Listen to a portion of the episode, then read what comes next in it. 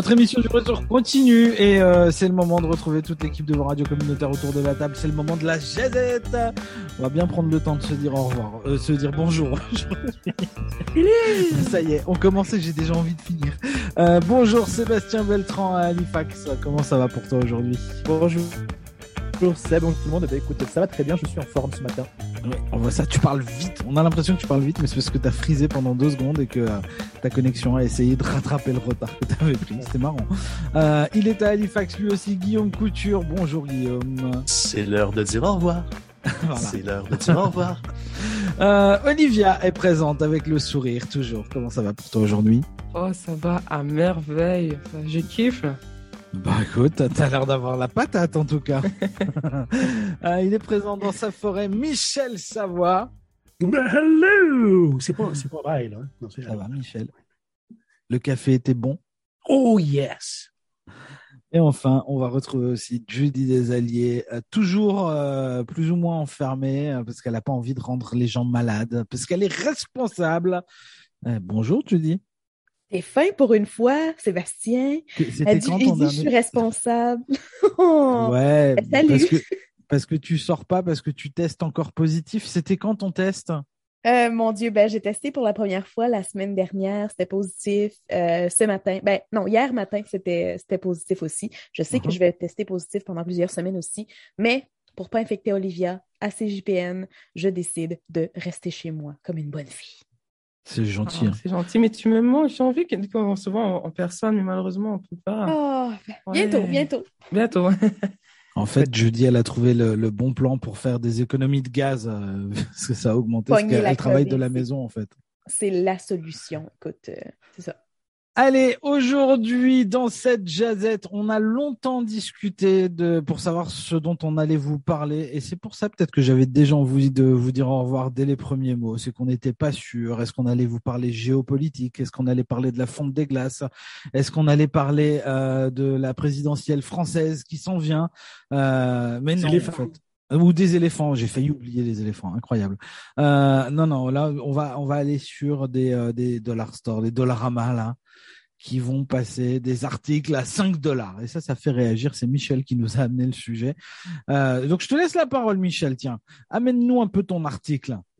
Ben, euh, je vais juste vous donner une petite anecdote. Quand je travaillais à Toronto euh, comme plombier, on faisait les, des fire sprinklers pour ceux qui étaient les des gifleurs, des gifleurs, des gifleurs, oui. Non, non, ça c'est gicleurs. ouais, du gifleur, c'est Will Smith. Ça. euh, on rénovait un, un, magasin, justement, un dollar store qui s'appelle A Buck or Two. Et puis, justement, tout dans le magasin, il n'y avait rien qui était au-dessus de 2 de deux dollars, de deux pièces. Une pièce ou deux. Puis j'avais fait une joke que après les rénovations, que ça va passer à two bucks or three. Il y a le faut qu'ils changent le sign du magasin. Puis euh, il y avait des employés qui m'avaient cru, ah, ils disent quoi? Alors je fais une joke. Mais là, Dollarama, là, c'est c'est plus un dollar store, Astur là. Ça, à côté, tu as une pièce, puis là il y a un plus à côté. Ça fait qu'il y a là plus d'une pièce. Puis là, Astur, ils sont rendus à cinq pièces d'après l'article qu'on a vu là matin. Là.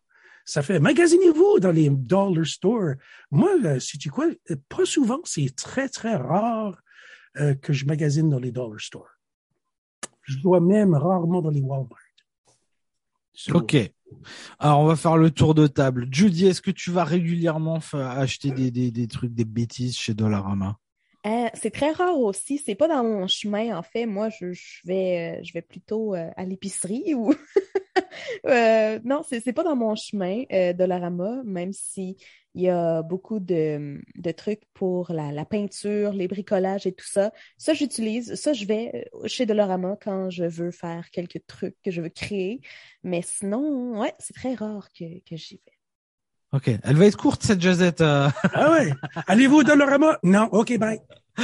Euh, Olivia, ton sentiment sur le Dollarama Est-ce que tu vas aller dépenser 5 dollars au lieu de 1 Ça dépend. Par exemple, moi, quand je vais à Dollarama, j'achète euh, des bonbons, des trucs à boire. Puis je me rappelle que quand j'étais encore au secondaire, au primaire, j'allais souvent dans des euh, à Dollarama pour acheter des trucs d'école, par exemple, des crayons, des cahiers. Puis puisque j'aime beaucoup écrire, je vais de temps en temps à Dollarama pour acheter des cahiers pour écrire, écrire, écrire. Quand ça finit, j'écris, j'écris, j'achète encore des cahiers encore pour écrire, écrire. Quand ça, ne fi- ça finit, ainsi de suite. Ok. Et, et- et effectivement, je pense qu'on écrit aussi bien sur un carnet à 2 dollars que sur un carnet acheté un peu plus cher ailleurs, en papeterie par exemple. hein. Ouais, tout à fait. Sébastien, est-ce que tu as eu l'occasion de te euh, rendre dans ces fameux magasins où on trouve de tout pour presque pas grand-chose? Alors, euh, justement, je- j'essaie de comprendre le, le principe. Donc, euh, si j'ai bien compris la discussion, au départ, euh, c'est un magasin qui vend tout à 1 dollar, quoi, à l'origine. Ouais. À l'origine de chez l'origine, ouais. Ok. Et donc, euh, bon, en France, on a un peu la même chose, on a tout à 2 euros. Mais euh, donc, moi, ce que je vois sur l'article, c'est que euh, ils font des bénéfices et des profits exceptionnels cette année, et en plus, ils augmentent les prix des des produits, quoi. C'est c'est ce que j'ai du mal à comprendre. La L'argent attire l'argent. ils auraient été un peu en déficit, bon, qu'ils fassent un effort financier, je, je comprends. Mais là, je trouve que on, on se moque un peu du monde euh, en augmentant les prix alors qu'il y a des, euh, des chiffres records, enfin des gains records pendant ce dernier trimestre, je crois que j'ai pu voir dans l'article.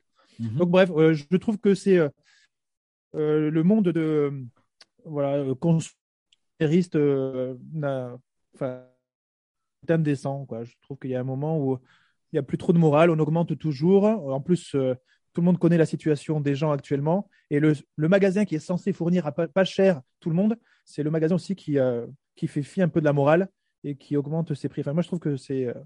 voilà, je connais pas Dolorama mais ça me donne pas envie d'y aller. quoi. Voilà, au moins ça. Je suis franchise à la place. Ça le mérite d'être clair. Euh, alors, j'ai jamais été chez Frenchies pour le coup. Je sais même pas ce qu'on y trouve et à quoi ça ressemble. Toutes. Ben, pas toutes, toutes, là, mais. C'est tous des biens usagés, mais en bonne condition. Il y a du linge, j'ai de tout. Ok. Alors que chez Dollarama, on est plutôt sur euh, de la fin de série, mais c'est neuf, quoi. Il y a aussi des trucs, il y a aussi des, sur quelques vêtements aussi qu'on trouve à Dollarama. Ouais, c'est vrai. Ouais. Ah, moi, j'ai des Guillaume. amis. aussi. Ouais. Oui. Alors attendez, attendez, on va revenir sur les anecdotes dans une minute, hein, juste le temps d'avoir le sentiment de Guillaume euh, sur cette situation, sur le fait que Dollarama va passer des trucs à 5 dollars alors qu'il gagne quand même de l'argent.